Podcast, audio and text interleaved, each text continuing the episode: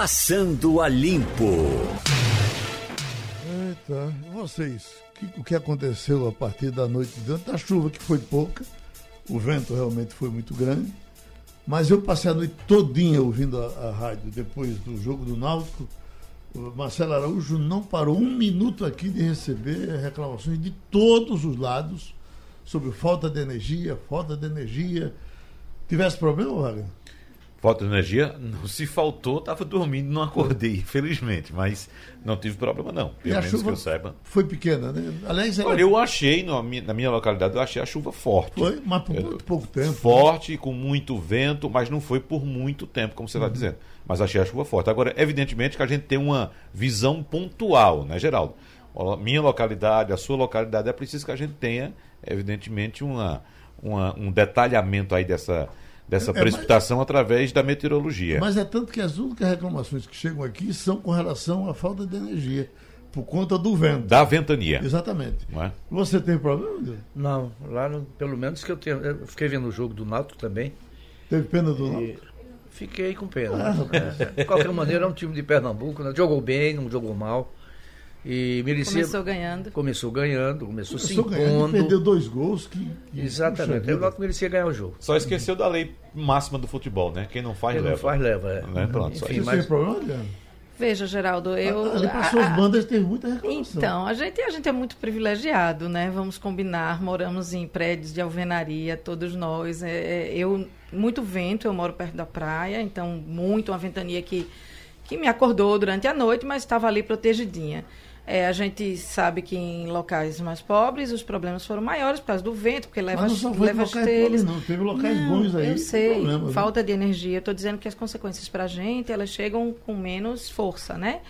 É, o- eu queria registrar, Geraldo, eu sei que você vem falando sobre isso há tempos também, e já vi flash de Lilian Fonseca falando da Caixa Econômica, eu já ouvi né, na rádio quando estava vindo para cá, que a Caixa Econômica de, do Bairro Novo perdeu um parte da estrutura lateral tal.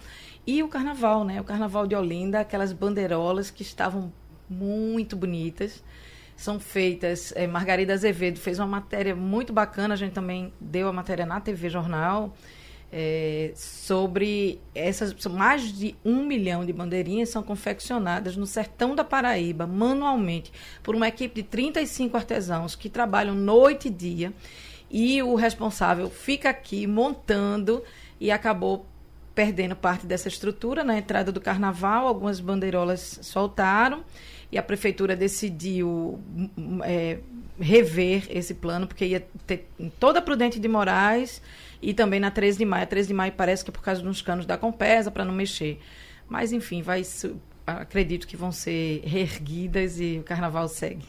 Eu vejo essa manchete aqui, o problema que não é somente nosso, é, é- é do mundo todo, porque o HSBC funciona em 50 países, mas a manchete é essa.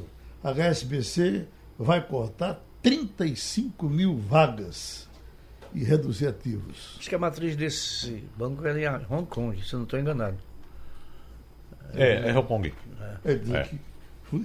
ele é mais forte na Ásia. Né? É, exata- exatamente. É um banco muito forte, mas essa é a tendência dos bancos tradicionais, Geraldo. É cortar cada vez mais eh, No, Bra- ah, no ativos. Brasil não está parando, não estão parando de cortar. Demitiram, parece que o- o- 8 mil e os bancos grandes estão avisando que vão encolher. Exatamente. E Vão qual encolher. foi a última vez lucro, que né? você, por exemplo, o meu gerente, eu nunca vi a cara dele, ele trocou um WhatsApp comigo tempos atrás. Eu tenho um aplicativo no meu celular, eu resolvo tudo no celular. Pois, Pois eu vou é. dizer, eu fui essa semana, eu fui por conta da, de resolver meu problema do aplicativo para instalar, eu fui cinco vezes no banco. E as cinco vezes que eu fui, entrei em fila grande, com muita gente ainda. É. Sim, ainda tem. Por quê? Porque o quadro de funcionários está sendo diminuído, tem serviços e tem pessoas que precisam, por algum motivo, ir ao banco Uhum. e aí não tem mais a quantidade de funcionários que tinha.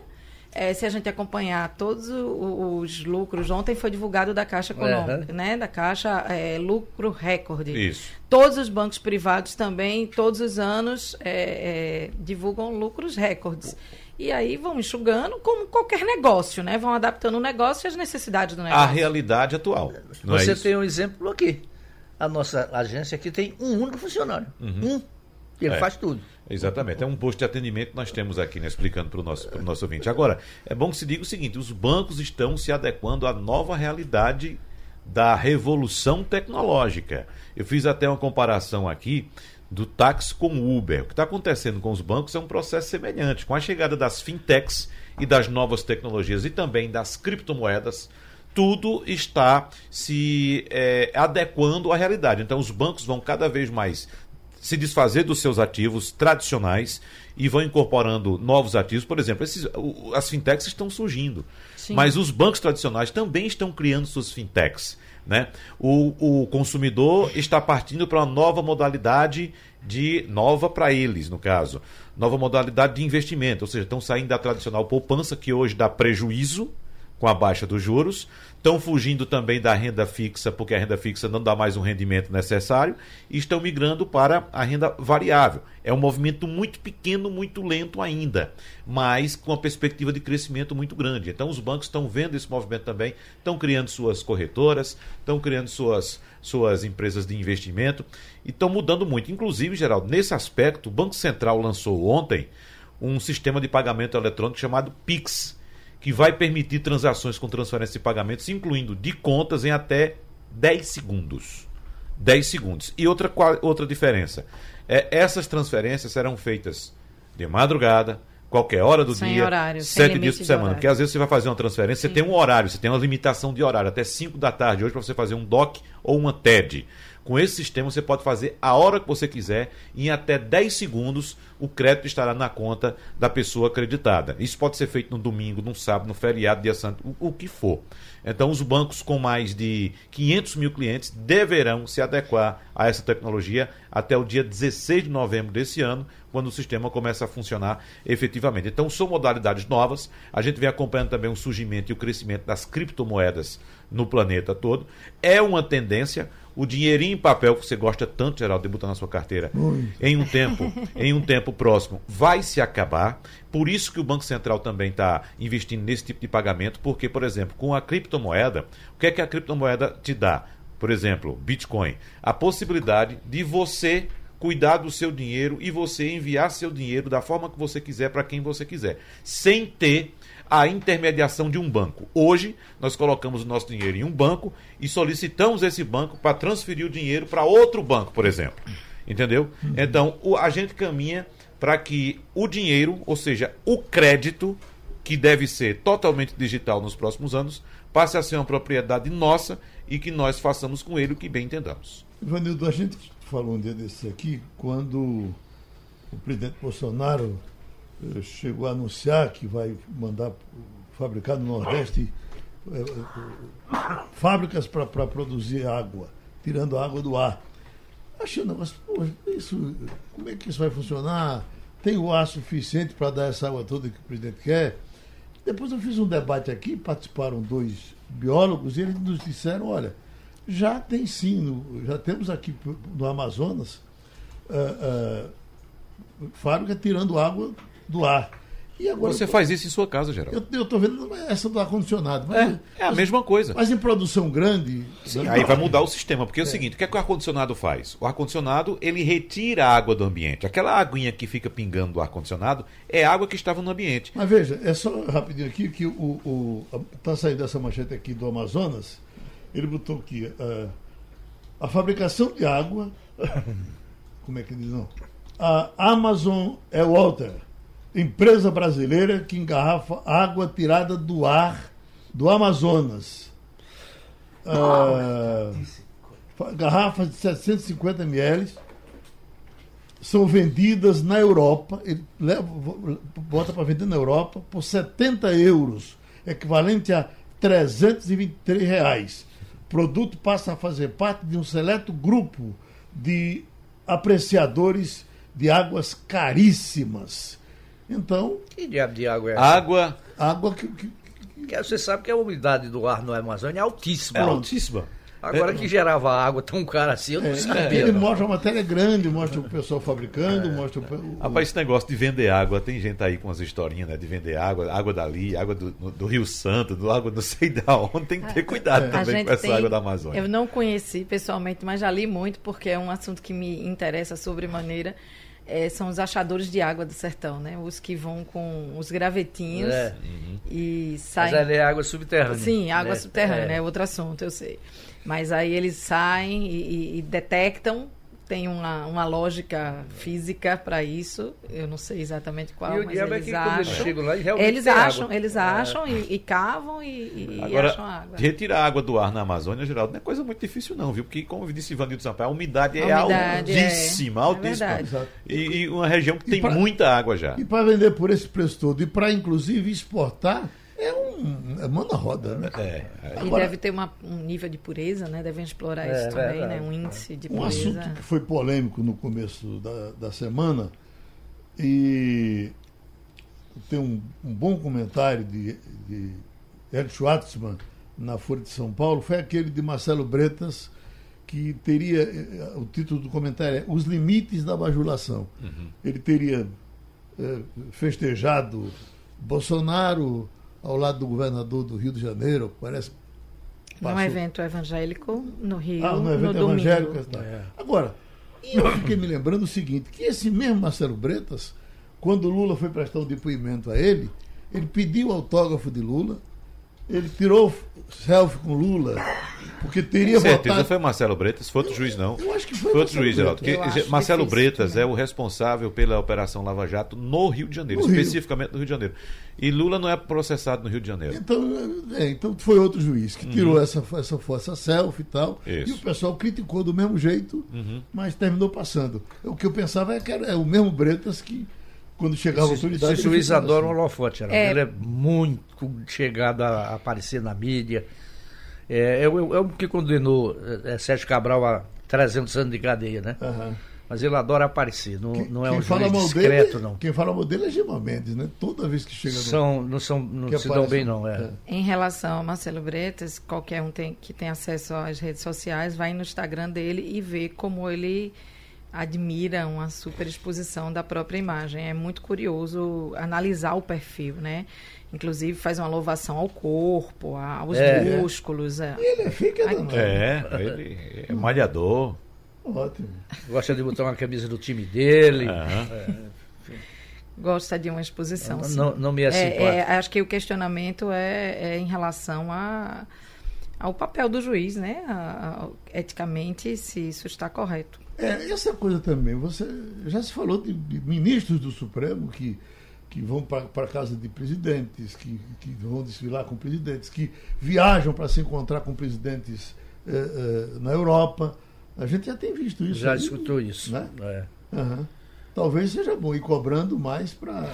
Agora, se, se você abre o Instagram dele, a postagem do. Eu não sei se foi no Instagram ou se foi no Twitter, posso até verificar.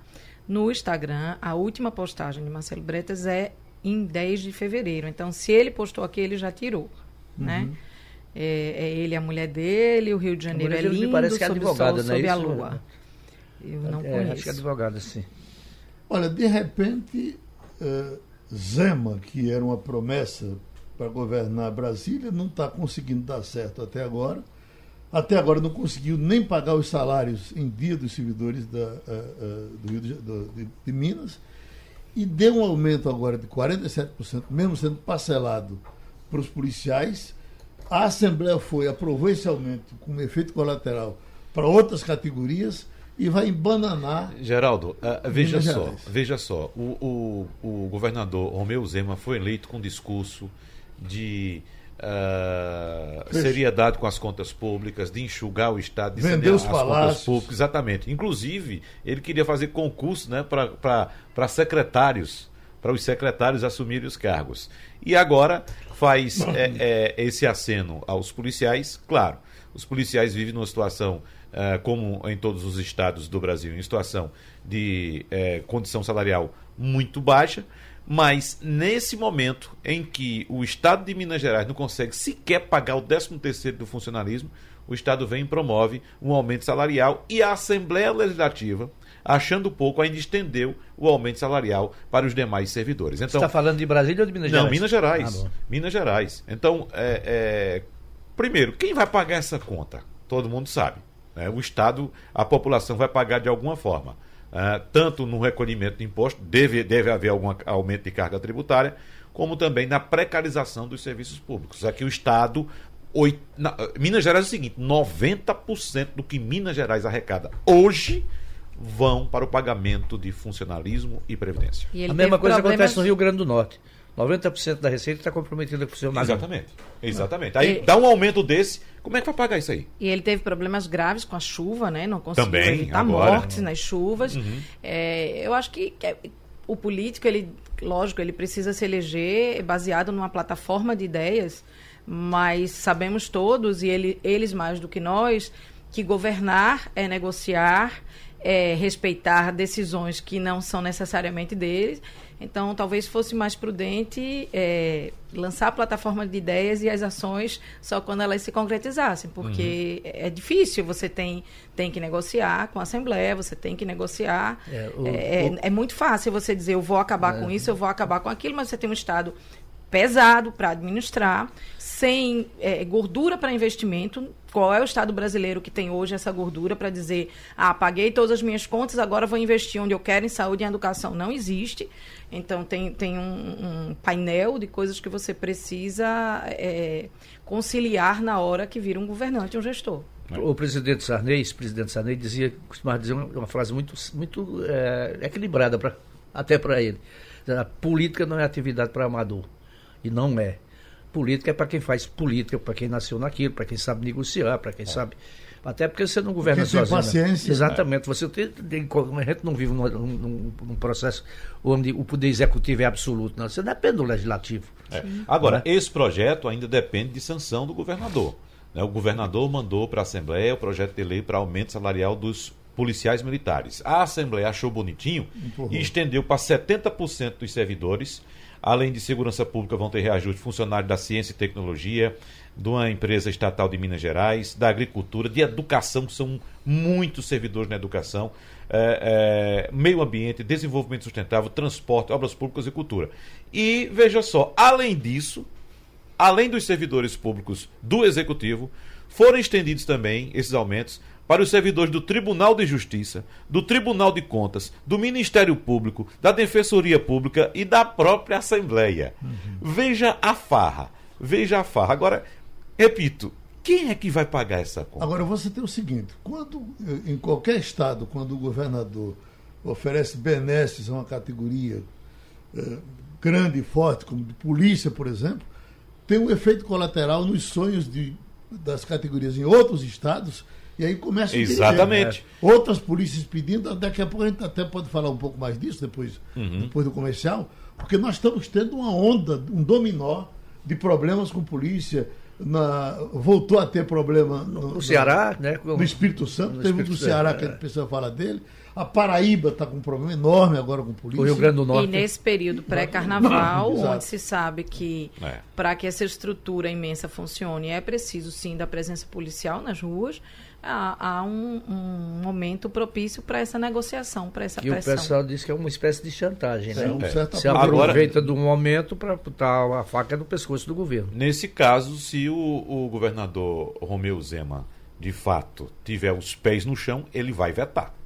Né? Aí vai devolver para a Assembleia para saber se os deputados vão derrubar o é. veto dele ou não. Mas se ele for sensato, ele vai vetar. Diz que já, professores já estão em greve lá, não está nem chamando atenção. Greve de não sei quantos meses. É, e aí, exatamente. O, o, que você vai ter também de greve em cima disso. Bom, já estamos com o doutor Marcos Alencar, advogado trabalhista. Doutor Marcos, vou falar um pouco sobre esses problemas que o país tá, volta a ter com as polícias. Quer dizer, a gente pensava que era uma coisa resolvida do Espírito Santo, não é. A situação se agrava novamente com a polícia. A Paraíba aqui com um problema. O Recife teve uma ameaça. Me parece que o pessoal se tranquilizou do caso foi Polícia Civil, mas se eh, eh, a discussão fica para depois do Carnaval. E essa gravidade enorme do que aconteceu no Ceará. Enquanto isso, está pendurado lá no, no, Congresso Nacional a história de que de regulação de greve de polícia. Greve de polícia é proibido? Bom dia a todos. Dia. Bem, Geraldo, é proibido e é, é, é, muito claro isso. a greve é, de policiais é ilegal e isso está previsto no artigo 42, combinado com o artigo 142 da Constituição Federal. É, é claro em tratar não só da questão é, das polícias, né, como também das Forças Armadas. Inclusive, existe a proibição de criação de sindicatos. São associações que representam a categoria e que já existe uma decisão do Supremo Tribunal Federal, é, num agravo em recurso extraordinário, desde 2017, dizendo que o poder público, as autoridades públicas, elas precisam negociar, precisam estar com o canal aberto de negociação com as associações que representam esses policiais. Mas é, isso, é, essa questão da greve, com essa violência que nós estamos vendo, não é permitido. Você sabe que a minha especialidade é o direito do trabalho. Uhum. E, isso não tem nada a ver com CLT. Né? Uhum. Isso é regulado pela Constituição Federal e, e no caso desses excessos, pelo Código é, Penal Militar. É uma legislação muito específica. O doutor uh, Marcos, na reforma da Previdência for, foram dados alguns privilégios a, a, essas categorias e elas alegavam também isso, que não tinham direito à greve, por isso deveriam ter um quiãozinho um pouco maior. Mas exatamente. A, a, luta pela greve continua, né? Veja, exatamente. É, é um, é um tratamento é muito específico. É, e tem um detalhe que, que agrega tudo isso. É, na hora que eles querem um tratamento especial, que é merecido, é exatamente por se tratar de uma categoria especial, que não tem algumas, algumas garantias, como a greve. Mas a paralisação, ela de forma pacífica, de forma ordenada, um manifesto, isso é possível. Eu atuo em controle de crise. E isso que aconteceu no Ceará é exatamente um grave erro das autoridades, do governo, tanto estadual como federal, como do próprio município, de deixar que um movimento crie uma dimensão dessa. Isso é feito um fogo que começa a se alastrar. E aí gera uma explosão. Foi o que nós presenciamos é, ontem. E aí, Geraldo, tem um detalhe que está sendo divulgado de forma equivocada. Não se trata de motim. Lógico que tem que ser feita a instauração de um inquérito, é uma, é uma apuração militar é, específica, mas na minha primeira análise, não se trata de motim e de revolta. É um crime particularizado. A revolta é o motim armado. E basta portar a arma. E, e essa arma pode ser, inclusive, imprópria. Pode uhum. ser uma foice, um machado, um martelo, uma coisa, desde que esteja significando que aquelas pessoas que estão se manifestando estão armadas. Então, como estavam mascarados e, e houve troca de, de, de tiros, então isso tudo vai, ser, vai ter que ser apurado. E você pode dizer, e nas greves passadas que ocorreram excessos? Por que, é que não houve isso? Porque muitas vezes, pelo que eu pesquisei, houve anistia. Então, não sei se diante dessa gravidade, com a dureza do governo Bolsonaro, com Sérgio Moro, com, com tudo que aconteceu ontem, se isso será possível.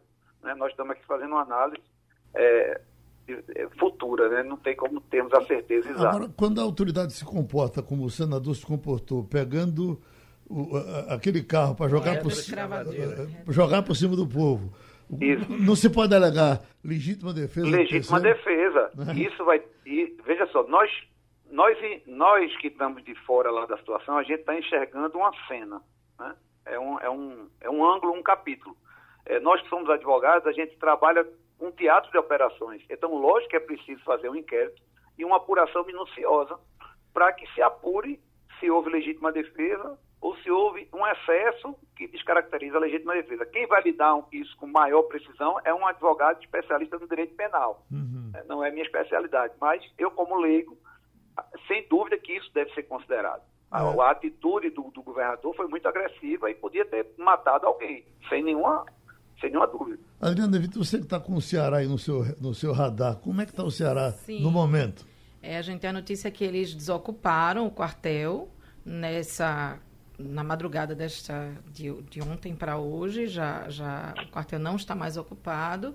É, mas também por outro lado tem notícia que já aconteceu em João Pessoa é, viaturas com tiveram os pneus murchados como aconteceu também no Ceará.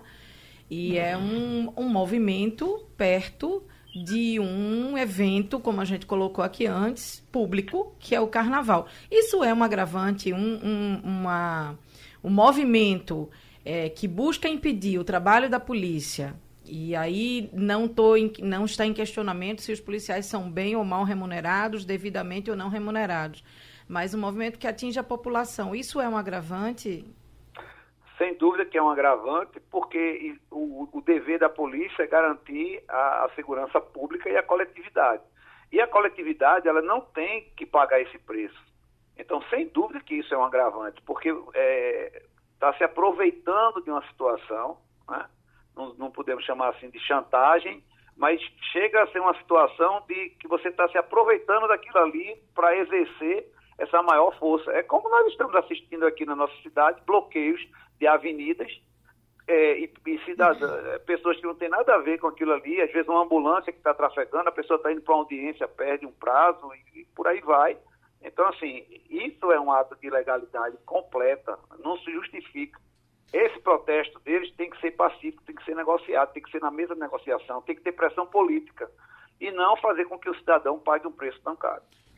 Doutor, é... doutor Marcos Alencar, eu vou fazer uma colocação aqui objetiva que evidentemente vai abrir espaço para uma resposta subjetiva, entendo até do senhor, porque eu não entendo é, para que serve lei neste país. O senhor disse agora há pouco, artigo, os artigos 42 e 142 da Constituição Federal proíbem expressamente que é, é, militares, tanto das Forças Armadas, das polícias militares, de Corpo de Bombeiros Militares, sindica, é, for, se unam em sindicalização ou também em movimentos paredistas como greves. Há essa, expressa, essa proibição expressa da lei. No entanto, o que a gente vê são motins aí eh, promovidos por, por militares, como é o caso do Ceará e como já tivemos outros exemplos em outras unidades da federação. Então a gente fica se questionando, uh, uh, até porque eu quero complementar também que eu lembro que em 2017 uh, o, por determinação do Supremo Tribunal Federal, num recurso extraordinário com, com, com um agravo, o, o STF disse, disse naquela ocasião que é obrigatória a participação do poder público em mediação instaurada, instaurada pelos órgãos classistas das carreiras de segurança pública para vocalização dos interesses da categoria. É uma coisa um tanto infantil isso não, doutor Marcos? Veja bem, nós temos duas colocações aí. A primeira, é, eu resumo uma palavra de forma objetiva, é a impunidade. Então, nós vivemos num país que ainda tem impunidade e as autoridades elas demoram a reagir, não existe uma reação imediata. Né? Existe um exemplo mundial que é o Tolerância Zero, lá de Nova York, da época do Rudolf Giuliani. Então, a única forma de recuperar aqueles bairros que estavam praticamente sem lei foi instaurando um, um regime de tolerância zero, impedindo que qualquer ato fora da lei fosse punido de acordo com a lei. Então, se desde o início esse movimento aí tivesse sido abafado com a aplicação da lei, com identificação dos, dos seus cabeças e com o, o, a abertura de um inquérito é, num tribunal militar, sem dúvida que isso, essa cena de ontem ela não ocorreria. Mas é como eu falei, é uma crise. Ela vai crescendo e as autoridades foram tomar uma reação no momento que não tinha mais, mais jeito. É, em relação a esse seu segundo questionamento, eu me esqueci agora, me, me lembro que você fez pelo último agora. A determinação do STF, naquele recurso extraordinário Sim, de 2017. a vocalização. A vocalização. Se isso, se isso tem eficácia. Olha, parece estranho, você obrigar que as pessoas conversem é. e que elas cheguem a um acordo. É. Mas na prática, estatisticamente, isso funciona. Isso tem um sentido. Então, nós, nós muitas vezes é, participamos de negociações coletivas envolvendo verdadeiros inimigos. E de tanto estar ali sendo obrigado a conversar, a dialogar, se chega a um consenso. Mas não podemos esquecer que esse entendimento, essa vocalização do poder público com os policiais, ela precisa ser monitorada pela Justiça, pelo Ministério Público. Então, existem entes governamentais que são ligados ao, ao polo governamental que são facilitadores dessa conversa, desse diálogo. Não pode um virar as costas para o outro e entrar nessa linha da guerra. Entendeu? Então, assim, estatisticamente funciona. Eu, é, é difícil eu eu dizer a você que isso é verdade, mas estatisticamente, na hora que se senta numa mesa que se obriga a conversar, a tendência é que se chegue a um acordo. Mas aí tem que ter um mediador, né? tem que ter um mediador e precisa também, é, quando se desvocalizar, nós estamos aí invocando também os princípios constitucionais, que está lá no artigo 37, caput da Constituição. É o princípio da moralidade, é o princípio é, é, da ética. É, não se pode o Estado ficar sem querer tra ter transparência, sem querer abrir as contas, sem querer mostrar é, que realmente pode ou não pode cumprir aquilo. Não pode também firmar compromissos né, de forma soldada, de forma precipitada e depois simplesmente descumprir. Então é, é preciso que haja uma intervenção judiciária quanto a isso e que se busque um entendimento. Eu estou falando só de órgãos governamentais, mas existe também a sociedade, é, que ela é politicamente organizada, que ela pode acompanhar. Existem partidos políticos, existe CPI, existe é, é, a Câmara, a Assembleia Legislativa. Então, todo mundo tem que entrar nessa, nesse contexto, porque a segurança pública é, é essencial para tudo é feito a saúde pública. Nós não podemos dizer que aquilo, nós não temos nada a ver com aquilo. Todo mundo tem a ver com isso. E, pre, e, precisa haver esse engajamento. Ivanildo? Bom dia, doutor Marcos.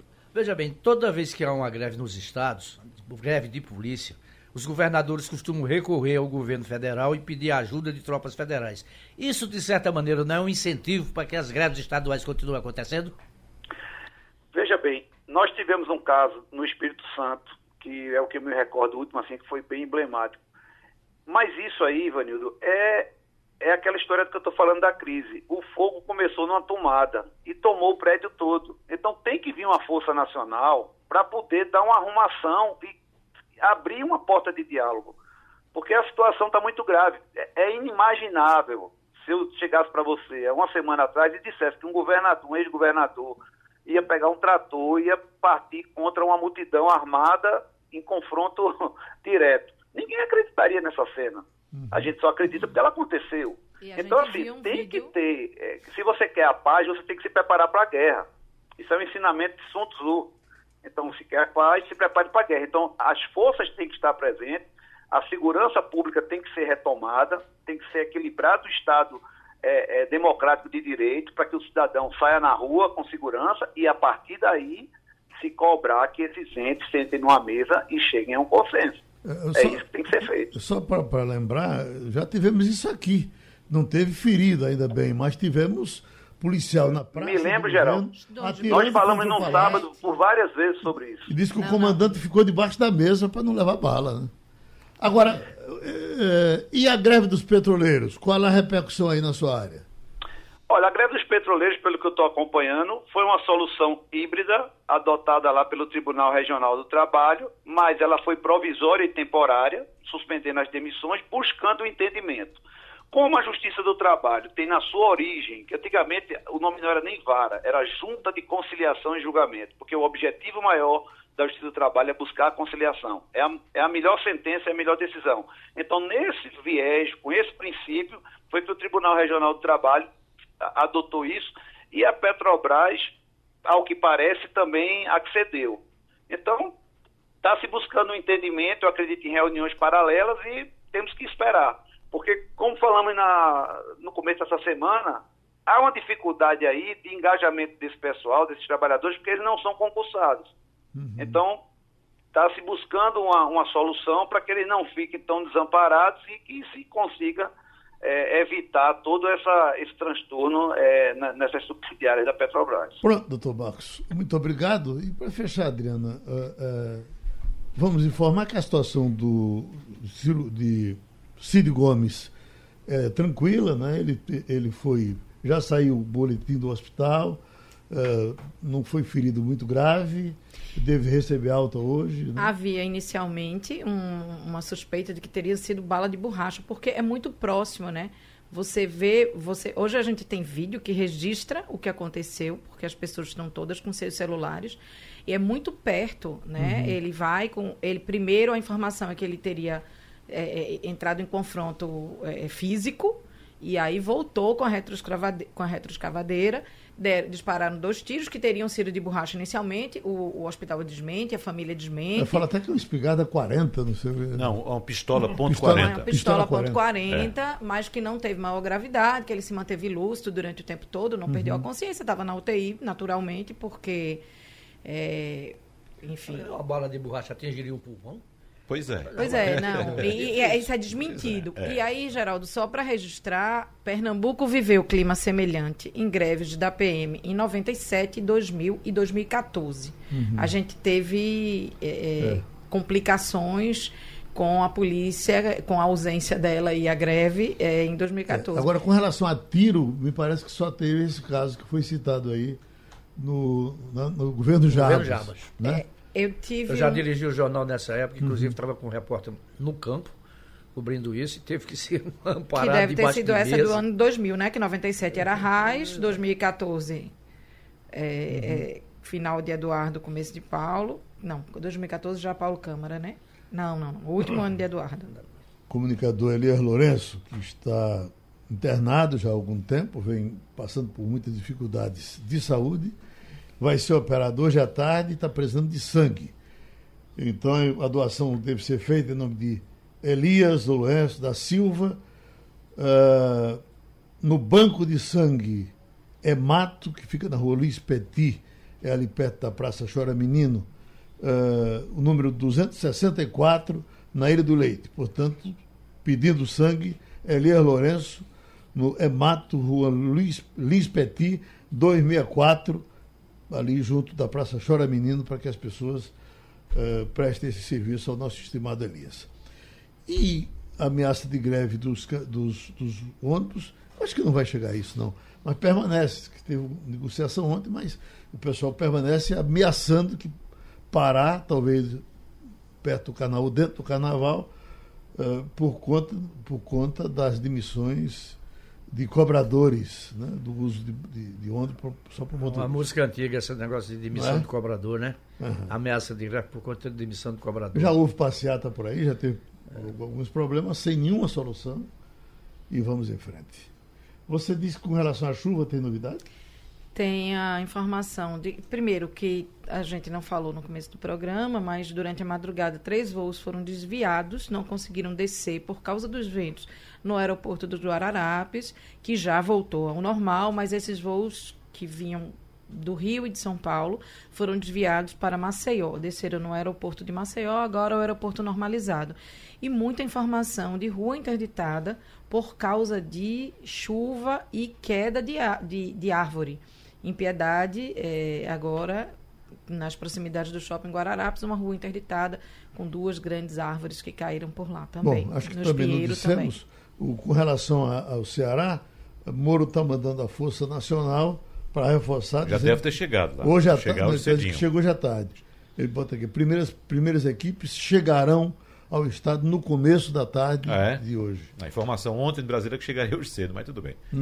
Eles, é, o, o Portal UOL está dizendo aqui que eles é, embarcaram pa- para, por autorização de Moro para ir para Fortaleza. Agora, dinheiro, Evanildo, é a JBS. Né, com, Está ah, comprando mais uma empresa por 250 milhões de dólares. 238 milhões de dólares. dólares É muito dinheiro. nos Estados Unidos. né?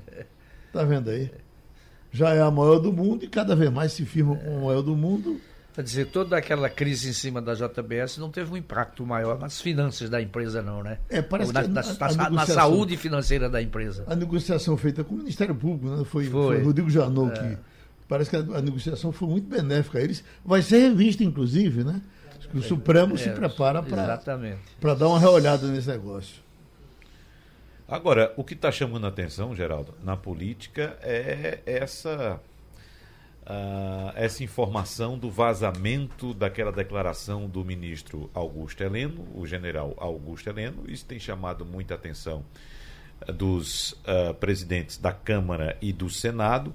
Houve, inclusive, uma reunião entre Rodrigo Maia, que é presidente da Câmara, o governador de São Paulo, João Dória, e o ministro Gilmar Mendes, além de outros dez parlamentares, em que esse cenário de acirramento foi avaliado e a avaliação, inclusive, do ministro Gilmar Mendes era de que as, instituição, as instituições no Brasil estão eh, acatando ou aceitando os ataques que vem sofrendo por parte do governo federal, principalmente do presidente da República, de forma muito leniente. Essa informação quem traz, inclusive, é a Eliane Cantanhede, na coluna dela no Jornal Estado de São Paulo de hoje, apontando que Gilmar Mendes, nessa reunião, levantou essa questão, essa possibilidade da leniência das instituições aos ataques que vem sofrendo por parte especificamente do presidente da República e citaram também no caso esse ataque do ministro Augusto Heleno, do general Augusto Heleno, apontando o Congresso como sendo um, como foi que ele utilizou? Um chantagista, alguma é. coisa desse tipo. É, né? Veja bem, o, o, perfil do general Heleno é conhecido, não é de hoje não. No governo Dilma Rousseff, ele foi mudado, de, de, retirado da função que ocupava por declarações consideradas inoportunas naquela época. Então o general Heleno sempre foi da chamada antiga linha dura do Exército, ele faz parte da chamada linha dura, e quando o Bolsonaro o colocou lá, colocou sabendo quem era o general Augusto Heleno. Uhum. Você nunca vai esperar do general Augusto Heleno um pronunciamento conciliatório. Não, não é. Ele é radical. E dentro da, da verborragia entrou Ciro Gomes, porque Eduardo Bolsonaro, o deputado, publicou no Twitter eh, uma crítica à, à, atitude de Cid Gomes e Ciro Gomes partiu para a defesa, dizendo o seguinte, que eles foram trabalhar para evitar que milícias tomem conta do Ceará, como tomaram conta do Rio de Janeiro, acoloiado pelos, pelos canalhas da sua família. É assim, é Eduardo assim. diz. É tudo, tudo via Twitter, rede social. Eduardo Bolsonaro tenta invadir o batalhão com a retroescavadeira e é alvejado com um projeto de borracha. É inacreditável que um senador da República lance mão de uma atitude insensata como essa, expondo militares e familiares a um risco desnecessário em um momento já delicado. Aí Ciro responde. Deputado Eduardo Bolsonaro, será necessário que nos matem mesmo antes de permitirmos que milícias controlem o estado do Ceará, como os canalhas, eu estou reproduzindo, de sua família fizeram com o Rio de Janeiro. E, e, Carlos Bolsonaro também entrou na briga, agora é engraçado. Aí Carlos entra, democraticamente estou desarmado, mas vou passar contra tu em cima de você. Aceite, ou senão é ditadura.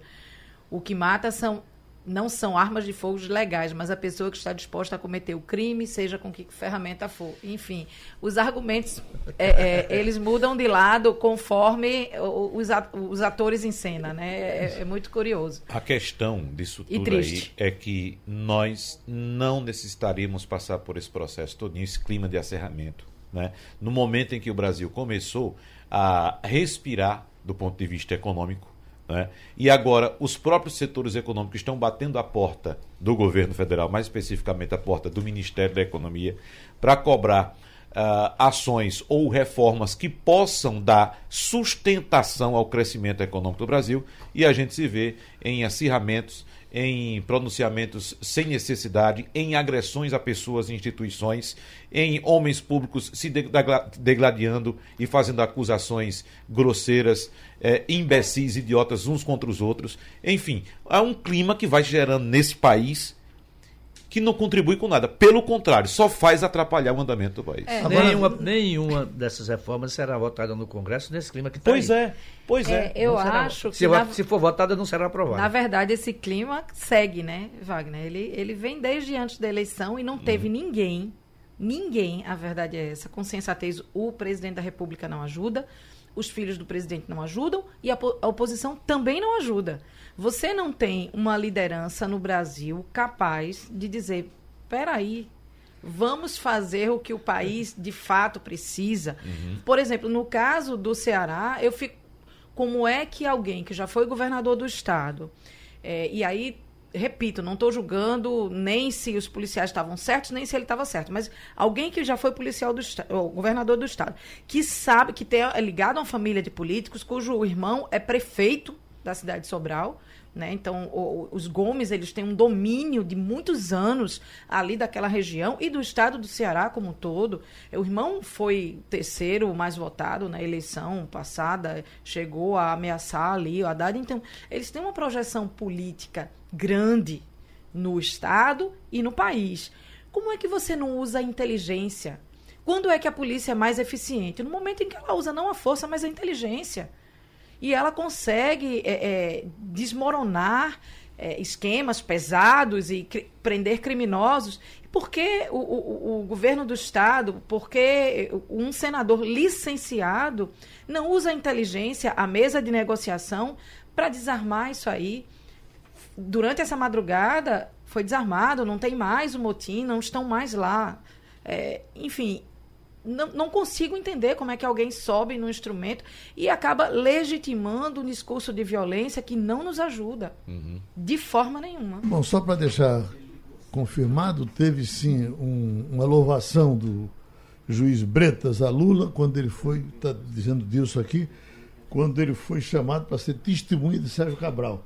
Você está com ele aí, é, com o depoimento, né? Eita, ele, deixou, não? É que ele, em 2018, eu fechei aqui, Geraldo, mas Foi em 2018, né? quando ele ouviu Lula em depoimento, ele uhum. disse, está registrado aqui, cheguei a usar boné e camisa do PT. Uhum. Agora. Nesse caso aí, Lula participou como testemunha, né? Ele testemunha. não foi processado aí. Aqui tem em meio à greve dos petroleiros, gasolina vai ficando mais cara hoje, 20, uh, 0,20. Vai ficando mais, mais cara, né? Eh, o aumento. Quando tivemos a, a, a, baixa, os postos não aceitaram, né? Será que vão aceitar o aumento? Vão jogar lá para cima? Você, aí, sem dúvida. Eu não sei se vocês comentaram aqui o lucro da Petrobras. Sim, rapaz. Uma coisa absurda. É. Lucro recorde. Lucro recorde, 40 é. bilhões. Então, é, Mas me parece que ali está somado algumas coisas que foram vendidas. Exatamente. Sim. Os ativos que foram uh, vendidos pela Petrobras, as empresas que foram vendidas, uh, enxugamento também de gastos e também com o pessoal. Então está tudo junto ali, Geraldo. Então a medida a, a, e a tendência é essa, como a Petrobras ainda pretende se desfazer de outros ativos, a tendência é que o lucro dela continue aumentando. Eu estou vendo aqui um, um, psiquiatra importante vai lançar um livro em São Paulo, é o Estadão que está trazendo essa informação. Como ver o lado bom das emoções negativas. Achei tão interessante esse aqui. O título do livro é é, o, o livro, é, o lado bom do lado ruim da vida. O lado bom do lado ruim da vida. o título é bom. E tem. tem. É. E as emoções negativas, sim, elas são exemplares. Né? A gente aprende muito com os erros, com, com, com, o que deu errado na vida, às vezes até mais do que com o que deu certo. Né? É, exatamente. Então, estou doido que esse livro já chegue, que deve ser bem interessante. Uhum. Basta que você no momento, evidentemente, inicial, você vai sentir muito, mas depois você começar a analisar direitinho que aquele momento ruim que você vem passando uhum. serve de muito aprendizado. Uma culináriazinha aqui, a, a, Globo perdeu uma questão do programa do Luciano Huck para um, um participante do programa, não é nem participante. Esse negócio de fazer as pegadinhas, aquilo é um negócio muito, muito, muito sério. Me dizia João da Condil que quando Mussum estava aqui, Mussão, Mussão, Mussão estava aqui, fazia as pegadinhas, rapaz, as boas mesmo, o, o, pessoal não permite, porque aquilo tem que ter permissão, né? É, tem que ter Só autorização. pode entrar no ar com a autorização do, do da, da, vítima. vítima. É. E aí diz, olha, as melhores, que os caras têm as reações mais interessantes, o cara diz, não, se botar isso eu lhe processo. Uhum. No caso de, no caso de, de Luciano Huck, ele fez uma gravação com um camarada, esse camarada era um professor, e a história era o seguinte, o, o, ator chegava na frente dele e dizia: Eu quero, eu, eu tenho um emprego para arrumar hoje e não tenho roupa necessária, o cara todo rasgado. O senhor me daria a sua camisa para eu ir com para ir para o emprego? E o professor disse: Não, não vou dar minha camisa, não. Uhum. E aí o professor disse que não quis aparecer depois como um carcará, como um cara ruim. É. Que, que, o desesperado pediu a camisa para ir para arrumar o emprego e ele não deu. E aí não aceitou. O, a, a Globo botou o programa de qualquer forma, botou o depoimento dele. Ele foi para a justiça, ganhou 30 mil reais, só que ele morreu. Uh, Antes de receber. Antes de receber. Demorou muito tempo, tem 30 mil reais lá para receber, uhum. mas que ele não está mais entre nós. É. Entendeu? Uhum. Mas 30 mil reais, eu acho pouca indenização. Não, acho que 30 mil conta por uma besteirinha dessa. Não, é. besteira sim, mas quanto, quanto, foi que o programa faturou com, me filme, me... com o, o o quadro dele, né? Grave uma besteira meia para tarde. Geraldo, eu vou voltar só um pouquinho no que você falou antes, da, da como vencer é, momentos negativos. Tem uma frase, eu fui procurar, eu gosto muito, que é do filme Cabra Marcado para Morrer, de, um, de alguém que foi torturado e preso na ditadura, que diz assim: Nada como um dia após o outro, com a noite no meio e a graça de Deus pingando, pingando de hora em hora. Eu acho isso bonito. Essa É, no, no, no, começo da semana também repercutiu muito uma declaração do Roberto Carlos, agora desse navio, que ele está fazendo uh, emoções, uh, ele dizendo que uh, foi, foi mulher de Sinatra, Eva Garden, foi? Foi Ava Garden. Eva Garden, né? Então ele dizendo o seguinte, que estava dando, um, estava vendo uma entrevista de Frank Sinatra e alguém perguntou como o que tinha sido Eva Garden na vida dele. Ela disse, olha, ela foi a melhor coisa que eu tive. E foi ao mesmo tempo a pior coisa que eu tive. E aí Roberto Carlos de imediato pegou, se inspirou e fez. Você foi a melhor coisa que eu tive. Uhum. Também foi o pior na minha vida. Uhum. Se o Roberto pegar isso aqui do livro, ele faz um, uma ah. música boa também. A Bagardner veio ao Brasil, hospedou-se no Copacabana Palace e tomou um pileque daqueles que você começa e não sabe quando termina. Começou a jogar móveis lá de cima, foi um escândalo total e absoluto na época.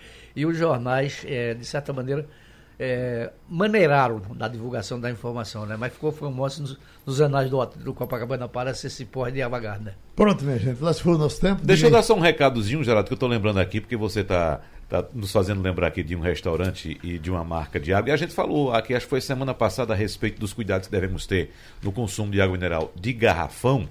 É, é, é, é, bom que se diga. Eu falei de lata, viu? De lata também, não foi? Não, você falou. Não, ah, você falou ontem de lata. Ah, consumir no carnaval, o consumo no que, carnaval exato, de latas. Exato. Que, bebidas que, em lata. E era cerveja. É, exatamente. Uhum. Aquela lata, o ideal é que seja lavada, seja esterilizada se você cons consumir o seu produto. Porque aquela linguetazinha, quando você abre a lata, faz aquele barulhinho, né? Uhum. Pra, aquela, aquele metalzinho que entra uhum. para abrir a lata, se aquele estiver contaminado, vai contaminar o líquido também. Entendeu? Então é preciso lavar, que é evidentemente que as pessoas no carnaval, na folia, vão lembrar muito pouco dessa, dessa possibilidade. Mas a respeito da água mineral, é, a gente falou uh, a respeito dos cuidados com o garrafão e é preciso também reforçar isso aí. É preciso que você conheça o produtor da água mineral, faça uma visita à empresa que engarrafa a sua água mineral para saber se os procedimentos estão sendo adequados. É bom saber, é bom lembrar que a água mineral deve ser consumida com lacre, observar o lacre, veja se ela vem selada com selo da vigilância sanitária. Tem que ter todos esses cuidados. Agora nós falamos também a respeito dos purificadores de água e ontem eu fui no supermercado e uma pessoa saindo lá com um carrinho, acho que uns quatro. Uhum os quatro purificadores. Uh, essa, essa, esses purificadores, eles filtram a água e retiram o cloro, mas a imensa maioria não tem eficiência bacteriológica. Então é preciso ter muito cuidado, porque tira o cloro, tira impurezas sólidas, mas não mata as bactérias. São pouquíssimos no mercado que tem eficiência bacteriológica, que você pode exatamente ligar lá, conectar na torneira da sua casa e beber água. Às vezes a água está limpinha, mas está cheia de bactérias. Agora, em nome do comprar barato, muitas vezes a gente relaxa com muita coisa. E quando se trata de alimento, é preciso ter muito cuidado, porque pode sair muito caro. Uhum. Um dia desses teve um, uma fiscalização na Seasa, Sim. que pegou ovos eh, perto de vencer ou vencidos, e foi um protesto grande da população, como é que se faz isso, como é que se tira uh, da, da, mão do vendedor o ovo. Se você pega um ovo com, com Salmonela. Salmonela, é. você vai ter problema. Então. Salmonela então, pode matar. Exato. É. Hoje eles já estão até carimbando. E você Exatamente. tem alimentos que você come o ovo cru, né? Tem um tartar, uhum. é, é, um alimento que você come com ovo cru. É, sobre a água, eu lembro de pesquisa recente falando da eficiência dos nossos filtros de barro. Que Antigos, né? Se usava no interior, né? Estamos bem é, até agora, né? Duas velas, como a gente dizia, esse filtro tem duas velas. Minha gente, terminou o Passando a Limpo. Passando a Limpo.